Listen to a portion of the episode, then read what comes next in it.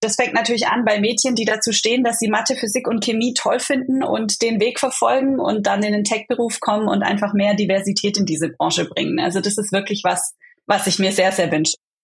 Du gehst zum Arzt und die müssen nicht mehr dreimal stechen, um deine Vene zu treffen. Kinder können ganz einfach mit Kindern mithalten, dank elektrisch angetriebener Gehhilfen. Eure Lieben haben einen schweren Schicksalsschlag und ihr bekommt 24-7 digitale Unterstützung und Austauschmöglichkeiten.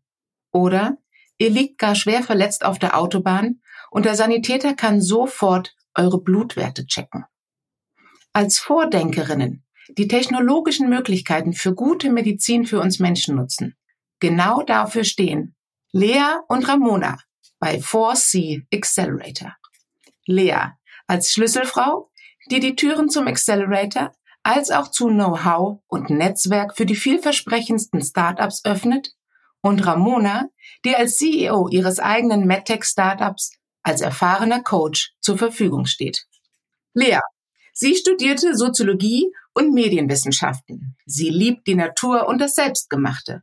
So baute sie ihren Camper eigenhändig mit um und selbstgekochtes Essen ist eben doch das Beste.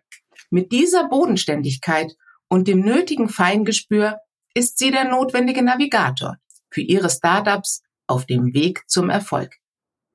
Ramona studierte Chemie und BWL und liebt genau das, zu verbinden. Tech und Menschen, Neuromaterie und Bioscience, CEO-Job und Accelerator-Coach. Und mit der gleichen Leichtigkeit die Arbeit und ihre Familie. So hat auch das Muttersein ihrer Karriere geholfen, denn mit jedem Familienzuwachs ging sie den nächsten Schritt. Und zwar nach oben. Und ihr drittes Kind ist jetzt gerade ein Jahr alt. Begrüßt mit mir Lea Renz und Dr. Ramona Samba. Female und Future. Das ist Femture. Der Podcast für uns Frauen, wie wir kompetent und weiblich in die Zukunft führen. Anders, überraschend, gut.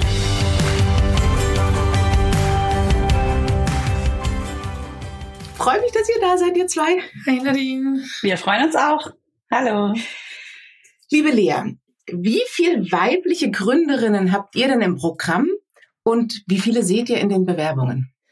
Also ich habe tatsächlich vorab mal nachgeschaut und seit 2021 läuft ja das Programm und insgesamt hatten wir in der Zeit 170 aktive Gründerinnen und Gründer im Programm und davon waren ungefähr 30 Prozent Frauen. Und auch in den Bewerbungen sehen wir ungefähr dieselbe Quote. Bei den Teams, die sich bewerben, liegt der Frauenanteil zwischen 30 und 38 Prozent.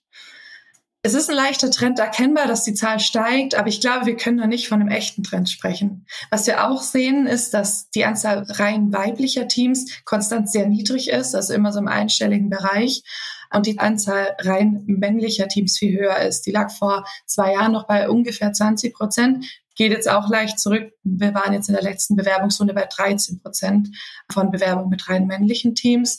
Also ich, auch hier geht's zurück, es wird diverser, aber wir sind sicher noch nicht bei einer kompletten gleichen Stellung hier. Das ist so wichtig. Und ich freue mich genau deswegen, dass wir heute hier zusammensitzen. Drei Frauen, die sich gesagt haben, wir wollen in der MedTech-Branche Frauen bestärken, ihren Weg zu gehen und auch Frauen zeigen, die diesen Weg gegangen sind. Das heißt, ihr seid jetzt der Kickoff für eine Folge mit tollen Frauen in der MedTech-Branche. Und Ramona und ich, wir sind auch so ein lebendes Beispiel, dass Frauen gut zusammenarbeiten können. Wir vernetzen Sachen und wir bringen wahrscheinlich auch ungewöhnliche Dinge auf die Straße. So haben wir uns auf einer internationalen Konferenz zum Thema Entrepreneurship kennengelernt und da gemeinsam eine Panel-Diskussion gemeistert, genau. Und da auch die brennenden Fragen sowohl was Innovationen angeht, was Entrepreneurship angeht, aber auch die Vereinbarkeit von Beruf und Familie angeht. Ja, da haben wir über verschiedenste Aspekte offen gesprochen und das macht uns aus. Und Ramona und ich haben es tatsächlich auch schon zu einer eigenen Folge geschafft. Also wenn ihr nochmal hören wollt, was da in diesem Startup los ist und wie man das als CEO so alles managt, da hat Ramona auch ein paar heiße Tipps für euch dabei. Hört gerne in Folge 37 nochmal rein. Und ihr seid aus der MedTech-Branche und ich wusste das gar nicht. Die MedTech-Branche macht 32 Milliarden Umsatz und ist damit der größte Medizintechnikmarkt in Europa. Und es ist sogar so, dass wir in dieser Branche Innovationsvorreiter sind. Also, es wird richtig Zeit, dass wir die weiblichen Gestalterinnen hier mal genauer anschauen und euch präsentieren. Also seid gespannt für die nächsten Folgen. Ramona, warum braucht es denn einen Accelerator spezialisiert auf MedTech? Ja, das ist eine gute Frage. Also da muss man sich vielleicht anschauen, was der Unterschied ist von einem ganz normalen Startup in jeder anderen Branche und eben einem MedTech-Startup. Und da würde ich sagen, ist der Unterschied, dass eben bei einem MedTech-Startups davon abhängt, wie man die regulatorischen Anforderungen in den Griff bekommt, ob man Erfolg hat oder nicht. Also das ist einfach entscheidend. Es gibt keinen Marktzugang ohne Zertifizierung. Das heißt, es gibt keinen Umsatz ohne Zertifizierung, ohne Umsatz kein Überleben und auch kein Wachstum ohne Regulatorik. Das heißt, es ist einfach nicht nur so nice to have, sondern ist wirklich notwendig für den Erfolg.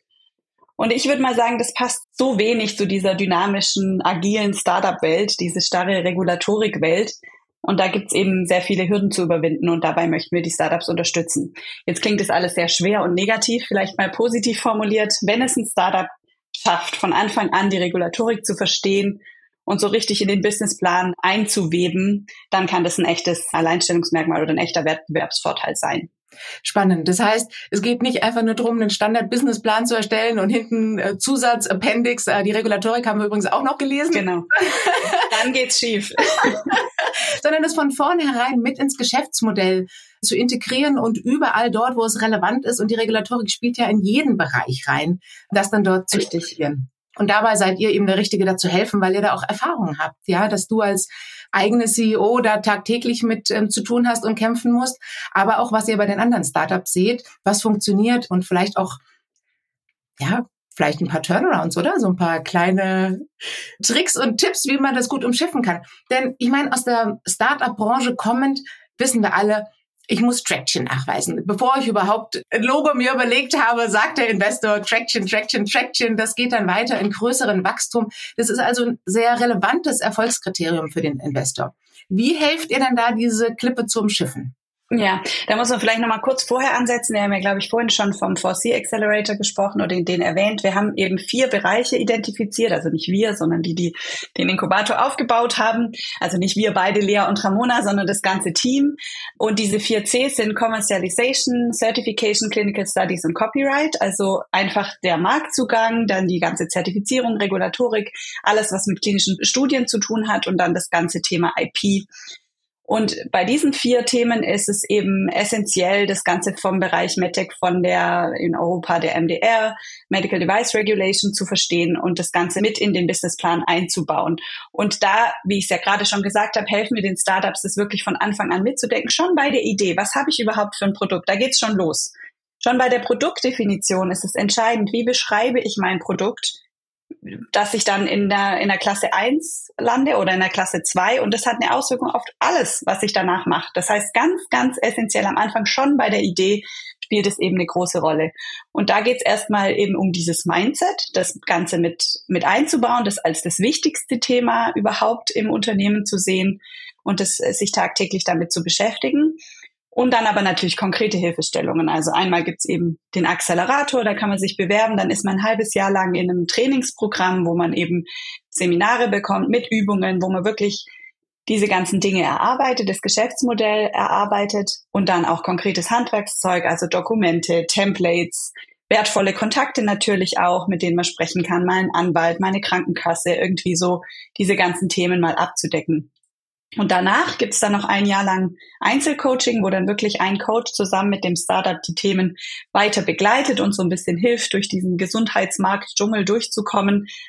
Und das machen wir selbst als ExpertInnen aus dem Team, aber haben eben auch dann weiterführende Kontakte in den verschiedenen Bereichen und gucken, dass wir da die richtigen Menschen miteinander verknüpfen. Und die gute Nachricht ist auch, wer nicht in den Accelerator kommt, das heißt, wer es nicht durch die Bewerbung schafft, der kann das bei uns auch so als Dienstleistung bekommen. Ja, toll, weil ich meine, es ist so entscheidend, dass wir in diesem Bereich Medizintechnik nach vorne gehen. Und es ist ja eigentlich was so ganz intrinsisches, dass wir was Gutes tun und die Technologien nicht nur nutzen, um eine Convenience zu erhöhen, sondern dass wir auch wirklich am Menschen Leben retten, ähm, vor Ort zur Verfügung stehen, schneller und in der Notsituation Unterstützungen geben können. Und da ist es natürlich schade, wenn da so eine Regulatorik ist, diesen tollen Startup-Innovatoren schwerer macht. Und umso wichtiger ist es, dass ihr da Unterstützung gebt und durch den Dschungel begleitet. Wie kommt man denn bei euch in den Accelerator und worauf achtet ihr denn, liebe Lea? Genau, also wir bieten das Programm immer zweimal im Jahr an. Das heißt, es gibt entsprechend auch zwei Bewerbungsphasen. Die eine ist immer im Sommer, die andere im Winter. Die letzte ging jetzt gerade auch erst zu Ende. Und genau, wenn man es dann geschafft hat, das große Bewerbungsformular auszufüllen und uns ein Pitch-Deck zu schicken, dann checken wir erstmal, ob alle Formalitäten passen. Und danach gehen die Bewerbungen weiter an unser Idea Evaluation Board. Es sind inzwischen zwölf Gutachterinnen und Gutachter. Das heißt, nicht wir intern bewerten die Unterlagen, sondern eben diese Expertinnen und Experten für Medizin, äh, für Unternehmertum. Damit stellen wir auch so ein gewisses Maß an Objektivität äh, sicher. Und die GutachterInnen haben einen von uns entwickelten Bewertungskatalog, wo sich relativ klassische Kriterien finden, also vom Innovationsgrad über die Wettbewerbsanalyse, das Kundinnenverständnis, das Businessmodell. Das klingt jetzt erstmal sehr generisch und trifft sicherlich auch äh, auf andere Branchen zu, dass man diese Kategorien sich anschaut und als Startup darstellen muss. Aber im Inhalt unterscheidet sich dann doch wieder etwas. Um vielleicht ein Beispiel zu geben, wenn man ans Kundinnenverständnis denkt, dann ist es ja wahrscheinlich erstmal naheliegend, dass sich ein MedTech Unternehmen äh, Patientinnen und Patienten anschaut. Natürlich, die nutzen am Ende das Produkt und sollen davon profitieren. Aber gerade hier in Deutschland, wir sind fast alle krankenversichert. Wir bezahlen nicht für die Produkte. Das sind Krankenkassen oder das sind auch Krankenhäuser, die Produkte anschaffen, Arztpraxen, die Produkte anschaffen. Das heißt, wen muss ich überzeugen? Das ist der, der bezahlt. Und das ist eben ganz oft nicht der Patient, nicht die Patientin. Das heißt, ein Startup muss sich auch über diese Dinge Gedanken machen, wo kommt am Ende das Geld her. Das heißt, in der Bewerbung erwarten wir selbstverständlich nicht, dass das schon alles bis ins kleinste Detail ausgearbeitet ist. Aber wir wollen schon sehen, dass sich die Teams über diese Spezifika, die eben in der Gesundheits Finanzbranche herrschen, schon mal Gedanken gemacht hat und da schon mal angefühlt hat, wer sind denn meine Stakeholder? Ähm, natürlich müssen sie auch ihre Patientinnen kennen, ganz klar, aber eben sich auch über die anderen bewusst sein. Und da sind eben diese kleinen Feinheiten, auf die unsere, unsere GutachterInnen eben auch achten. Das ist das eine. Und das andere wichtige Kriterium ist für uns im Team und auch für die Gutachter, dass die Teams maximal vom Programm profitieren können. Das heißt, sie sollten weder zu früh sein, es muss also schon eine konkrete Geschäftsidee oder ein konkreter Business Case da sein, an dem wir dann wirklich arbeiten können, hands-on in den Workshops. Aber sie dürfen auch noch nicht viel zu weit sein und schon große Meilensteine erreicht haben und sich dann im Programm langweilen. Und irgendwo zwischen ein bisschen zu früh und ein bisschen zu weit. Da liegt dann die perfekte Passung zum Programm. Und wenn dann die Unterlage auch noch gut bewertet ist, dann schafft man es auf jeden Fall rein und äh, kann sich einen der acht Plätze ergattern. Super. Ja, und gerade diese Unterscheidung zwischen äh, User und Customer, das hat man ja in mehreren. Aber bei euch ist es dann so, dass die Customer ja tatsächlich auch nochmal ihre eigenen Regulatorinnen haben und dass das ja auch nicht ein ganz unregulierter B2B-Markt ist. Also da trifft es euch ja wieder. Also die Hürden sind schon echt hoch. Umso äh, motivierter muss man sein das durchzuziehen, aber das Innovationspotenzial, das ist ja enorm. Und ihr seht ja wirklich so über den gesamten Markt die Bandbreite. Lea, was ist denn so ein Beispiel für eine Innovation, dass wir uns das ein bisschen vorstellen können? Also da gibt's, wie du schon sagst, wahnsinnig viel. Also von der Technologie unterscheiden sich die Teams extrem vom medizinischen Feld, in dem sie tätig sind, extrem. Ein paar Beispiele vielleicht zu nennen. Ein rein digitales Produkt, das ich persönlich auch sehr spannend finde, ist vom Team Semanox. Und zwar haben die eine Software entwickelt, die es Menschen ermöglicht, mit unterschiedlichsten Formen der körperlichen Einschränkungen Tablet oder Laptop zu bedienen. Das funktioniert dann über Eye-Tracking, über Gesten oder auch über Geräusche. Das heißt, je nachdem, wie die Person eben eingeschränkt ist, kann sie durch diese Software trotzdem im digitalen Leben teilnehmen. Wow. Ein weiteres Produkt, das ich persönlich auch sehr spannend finde, und darüber werdet ihr sicherlich noch mehr erfahren, weil die Mitgründerin Christina ähm, kommt noch in einer der kommenden Folgen vorbei. Und zwar ist sie vom Startup Puree und das Team hat einen Blasenkatheter entwickelt, der eine ganz bestimmte Beschichtung hat, welche UV-Strahlen ähm, reflektieren kann. Und an den Katheter wird dann eine Lichtquelle angeschlossen, durch die dann eben dieses Licht in den Katheter geht. Und so desinfiziert sich dieser Schlauch immer permanent selbst. Und ganz äh, schlimme Infektionen, die sonst durch Blasenkatheter entstehen können, werden dadurch einfach vermieden oder praktisch eliminiert. Also liebe Leute, wir werden ganz viel über Blasenkatheter lernen, ich bin mir sicher, aber wir werden auch viel über die Gründerinnen und die Beweggründe ähm, erfahren. Das wird also richtig spannend und man sieht, wie breit das ist. Also noch ein drittes Beispiel für uns im Petto. Ein drittes habe ich noch. Ich glaube, dann merkt man, wie divers es einfach ist. Ein spanisches Team, Medixon heißen die, und die haben eine Art smartes Pflaster entwickelt, das sich zum Beispiel Diabetespatienten auf den Oberarm kleben können. Äh, wir kennen das ja auch, diese kleinen runden Pflaster, vielleicht habt ihr es schon mal gesehen. Und diese Pflaster, die es bislang gibt, haben eben so eine kleine Nadel. Und über die wird dann eben der Blutzuckerwert gemessen. Bei Medix funktioniert das Ganze ohne Nadel. Das heißt, es ist nicht invasiv und auch hier geringeres Infektionsrisiko. Und zum einen trackt dieses Pflaster den Blutzucker, den man dann auf der App ausgespielt bekommt. Gleichzeitig ist an diesem Pflaster aber auch noch eine Kapsel mit Insulin angebracht. Und durch dieses Pflaster kann dann über die Haut die richtige Menge an Insulin verabreicht werden. Das heißt, du musst dir als chronische Diabetespatientin keine Gedanken mehr machen, wann muss ich mir wieder Insulin geben, wie ist es gerade, weil das Pflaster macht es automatisch für dich ganz individuell. Also ich bin ja schon wieder voll angepikst. Welche Technologie steckt da dahinter? Das wäre ja total spannend. Wie geht denn das, bitteschön? Das ist eine gute Frage. Ich glaube, da musst du mit dem Startup sprechen. Ähm, das ist nämlich irgendwie auf molekularer Ebene. Oder vielleicht kann dir die Ramona als Chemikerin noch was dazu sagen. Aber da sieht man schon, was da auch für ein tiefes Fach-Know-how notwendig ist und was ihr da für tolle Experten und Wissenschaftler auch am Start habt. Echt spannend. Ramona, weißt du es, wie es geht? Das würde jetzt den Rahmen sprengen. das sag ich einfach mal. Ja,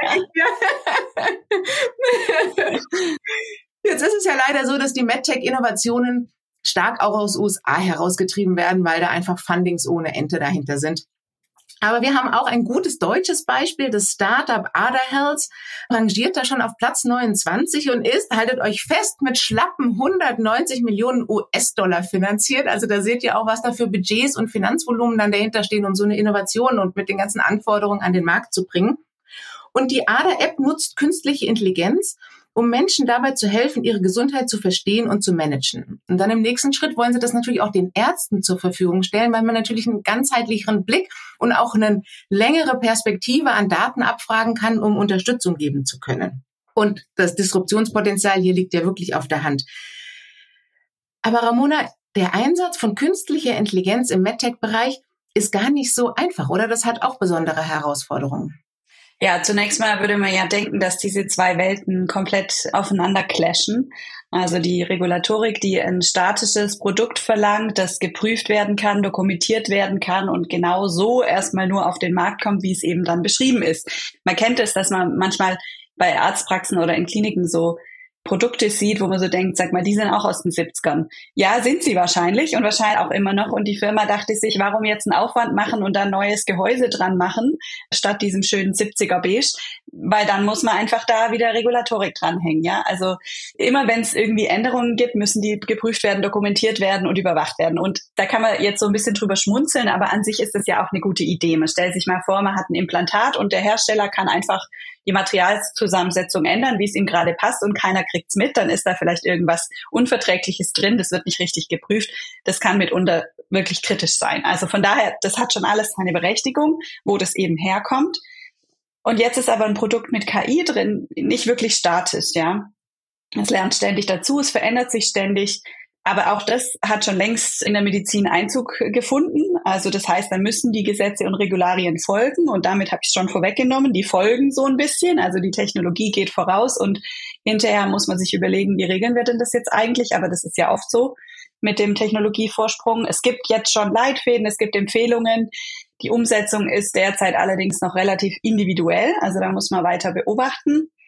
Auf der anderen Seite ist es mir auch immer wieder wichtig zu betonen, dass nicht unbedingt jeder eine KI hat, der von der KI spricht. Und in Bezug auf die Regulatorik ist es vielleicht auch schlau, da etwas von diesem Buzzword wegzugehen und nochmal zu überlegen, ob man nicht vielleicht einfach einen Algorithmus hat, der immer gleich bleibt und den man beschreiben kann. Und dann hat man es auch viel leichter mit der Zertifizierung. Das kann sogar ein lernender Algorithmus sein. Und auch da nochmal so die Diskrepanz zwischen äh, Startup und Regulatorik dieses, ich will beim Startup immer sagen, ja, wir haben das Beste, Innovativste, hier KI und dies und jenes. Bei Regulatorik ist es mehr so ein bisschen, auch eigentlich haben wir was, das gab es schon immer und das ist total sicher und safe und, ne, also keine Sorgen. Das ist vielleicht so ein bisschen der bessere Weg in der Regulatorik, da, davon so zu sprechen. Genau, und ich glaube, das ist auch die Empfehlung, also jetzt nicht so äh, übertreiben, sondern mit dem eher auf Thema Algorithmus gehen statt KI. Das ist auch genau der Tipp, der in der KI-Verordnung in die Richtung geht, dass man ähm, da eben eher von Algorithmus spricht als von KI. Bildet ja, wie du auch schon eingeleitet hast, in den meisten Fällen auch die Realität ab. Richtig, ja. Wie erlebt ihr das denn? Wir haben jetzt ein sozioökonomisches Umfeld, das es äh, für die Startups gar nicht so leicht macht. Erlebt ihr da Veränderungen auf der Investorenseite? Ja, man liest und hört ja überall, dass es derzeit so viel schwieriger ist, an Geld zu kommen, als vielleicht noch vor zwei bis drei Jahren. Das kann sein, kann ich nicht so richtig beurteilen, weil zu dem Zeitpunkt war ich noch nicht in der Startup-Welt und habe noch nicht Geld gesucht. Und ich finde auch diese globalen Aussagen immer so ein bisschen schwierig für die, für die einzelnen Startups. Also da sollte man sich nicht entmutigen lassen. Am Ende geht es darum, die passenden Menschen mit Geld für die eigene Idee und das eigene Stadium des Startups zu finden. Und es gibt immer noch genug Geld, genug Menschen mit Geld, genug Firmen mit Geld. Ob das schwieriger ist als früher, weiß ich nicht. Aber wie gesagt, einfach dranbleiben und nicht entmutigen lassen. Ähm, ein anderer Aspekt finde ich aber, der jetzt mal weg von diesem Investment geht, ist die Lage auf dem Arbeitsmarkt, die jetzt vielleicht eher positiv im Moment sogar ist. Weil wenn das Risiko arbeitslos zu werden und keinen Job mehr zu finden, vergleichsweise gering ist. Und so ist es gerade. Also jemand mit einer guten Ausbildung. Wenn mein Startup morgen nicht mehr wäre, hätte ich wahrscheinlich innerhalb von Tagen drei, vier Jobs, unter denen ich auswählen könnte. Und nicht nur ich, sondern auch die Leute, für die ich jetzt im Moment verantwortlich bin. Und in so einer Situation ist es vielleicht auch ein bisschen einfacher, sich dann vielleicht für eine Gründung zu entscheiden oder vielleicht einen vermeintlich risikoreichen Job in einem Startup weil das Risiko so ein bisschen relativiert ist derzeit. Ähm, und das wiederum finde ich gerade eher ermutigend. Also einfach mal austesten, einfach mal den Weg verfolgen, mal ein Jahr lang prüfen, ob Startup nicht vielleicht doch was für mich ist und dann kann ich mir immer noch was Neues überlegen.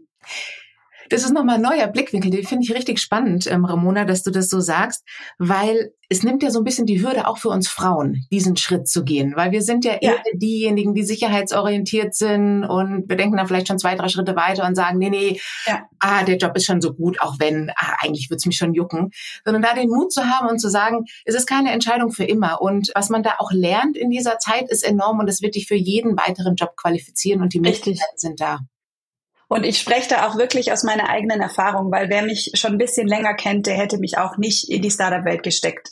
Also ich hätte wirklich vor vier, fünf Jahren, hätte mir jemand gesagt, ja, du wirst mal ein, ein Startup leiten, hätte ich ihm den Vogel gezeigt. Niemals. Ich bin viel zu sicherheitsliebend, viel zu wenig risikoaffin.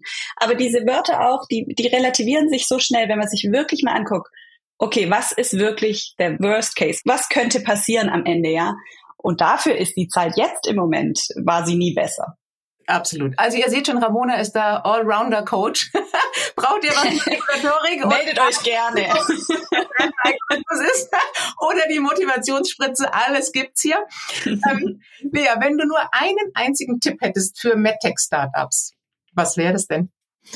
Oh, auch gute Frage. Mm, was man voll oft hört so in dieser MedTech-Welt ist, habt einen langen Atem, habt Durchhaltevermögen. Aber ich finde das weder pragmatisch und dann versprüht es auch noch so ein bisschen negativen Vibe. Deswegen würde ich für etwas plädieren, was wir auch beim MRI immer predigen. Ramona hat es vorhin auch schon kurz angedeutet. Und zwar denkt Regulatorik von Anfang an mit. Und damit meine ich jetzt nicht, wenn die Idee in den Kopf kommt, dass man direkt schon jede ISO-Norm auswendig können muss und jede Gesetzeslage kennen muss und das sofort alles perfekt umsetzen muss. Aber man sollte sich Schritt für Schritt einfach mit den Regularien auseinandersetzen und die ins Geschäftsmodell und in die Produktentwicklung integrieren. Und das hilft nicht nur, dass das Ganze nicht auf einmal auf einen zukommt, dann so ein riesiger Berg ist, weil es wird auf jeden Fall kommen, früher oder später. Und auf der anderen Seite bieten diese ganzen Normen und Regularien auch ganz wichtige Tools und Methoden, die helfen können, ein gutes und qualitativ hochwertiges Produkt zu entwickeln. Und das wollen wir letztendlich. Ein gutes, solides Produkt, das Patientinnen am Ende auch tatsächlich hilft. Genau. Also, liebe Leute, äh, umarmt euren Feind die Regulatorik, nehmt ihn direkt ins Gepäck. Und vielleicht, vielleicht, wie oft ist das auch mit dem kleinen Teufelchen auf der Schulter, gibt ihr euch noch ein paar gute Tipps, wie ihr euer Produkt besser machen könnt. Oh, das ist ja super, liebe Lea. Ramona, was wünschst du dir für die Zukunft? Wie viele Wünsche habe ich frei? Leider ist das ein Tag. Du kommst einfach nur einen. Okay, ich verpacke drei in einen, okay? das macht den guten CEO aus. ich rede einfach ganz lang und ohne Pause, dass du mich nicht unterbrechen kannst. Nein, also natürlich, was auch passend zu diesem Podcast ist, aber ich würde es auch in jedem anderen Podcast sagen, dass ich mir mehr Frauen in der MedTech-Welt wünsche. Also mehr Frauen, die auch eine Aufgabe übernehmen, die sich trauen, die sich trauen zu gestalten, weil das ist wirklich das, was mir am allermeisten Spaß macht. Ich kann mir morgens überlegen, was kann ich tun und das hat eine Wirkung einfach über mich hinaus. Das ist schon wirklich ein richtig gutes Gefühl und auch ganz viel Flexibilität. Also zum Beispiel durch Gründung. Und das fängt natürlich an bei Mädchen, die dazu stehen, dass sie Mathe, Physik und Chemie toll finden und den Weg verfolgen und dann in den Tech-Beruf kommen und einfach mehr Diversität in diese Branche bringen. Also das ist wirklich was, was ich mir sehr, sehr wünsche. Und jetzt höre ich doch auf dich und bleib bei dem Wunsch. und ich finde den super, mein Mann und ich, wir haben uns aufgeteilt, welche Fächer wir mit den Kindern üben. Und ich habe Chemie übernommen. genau, also wir brauchen die Chemikerinnen, die Gestalterinnen da draußen, die mutig was Neues machen und auch damit eine Wahnsinnswirkkraft haben. Und genau dafür haben wir auch hier diesen Podcast, Frauen aufzuzeigen und eine Stimme zu geben, eine Plattform zu geben, die tolle Sachen machen. Ja, weil wir sind anders, und das ist gut. Und wir bewegen was da draußen. Und genau, wenn euch das gefällt, dann hinterlasst gerne einen Like. Also Sternchen sind das ja. Und wenn ihr auch nochmal so richtig einen raushauen wollt, gebt eine Rezension. Das liebt der lernende Algorithmus von Apple und Spotify.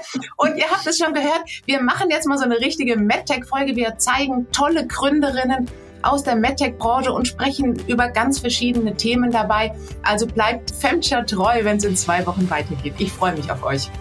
Und liebe Ramona, liebe Lea, ich könnte noch stundenlang mit euch reden. Es war wunderbar. Herzlichen Dank, dass ihr heute dabei wart. Sehr, sehr gerne. Danke dir, Nadine.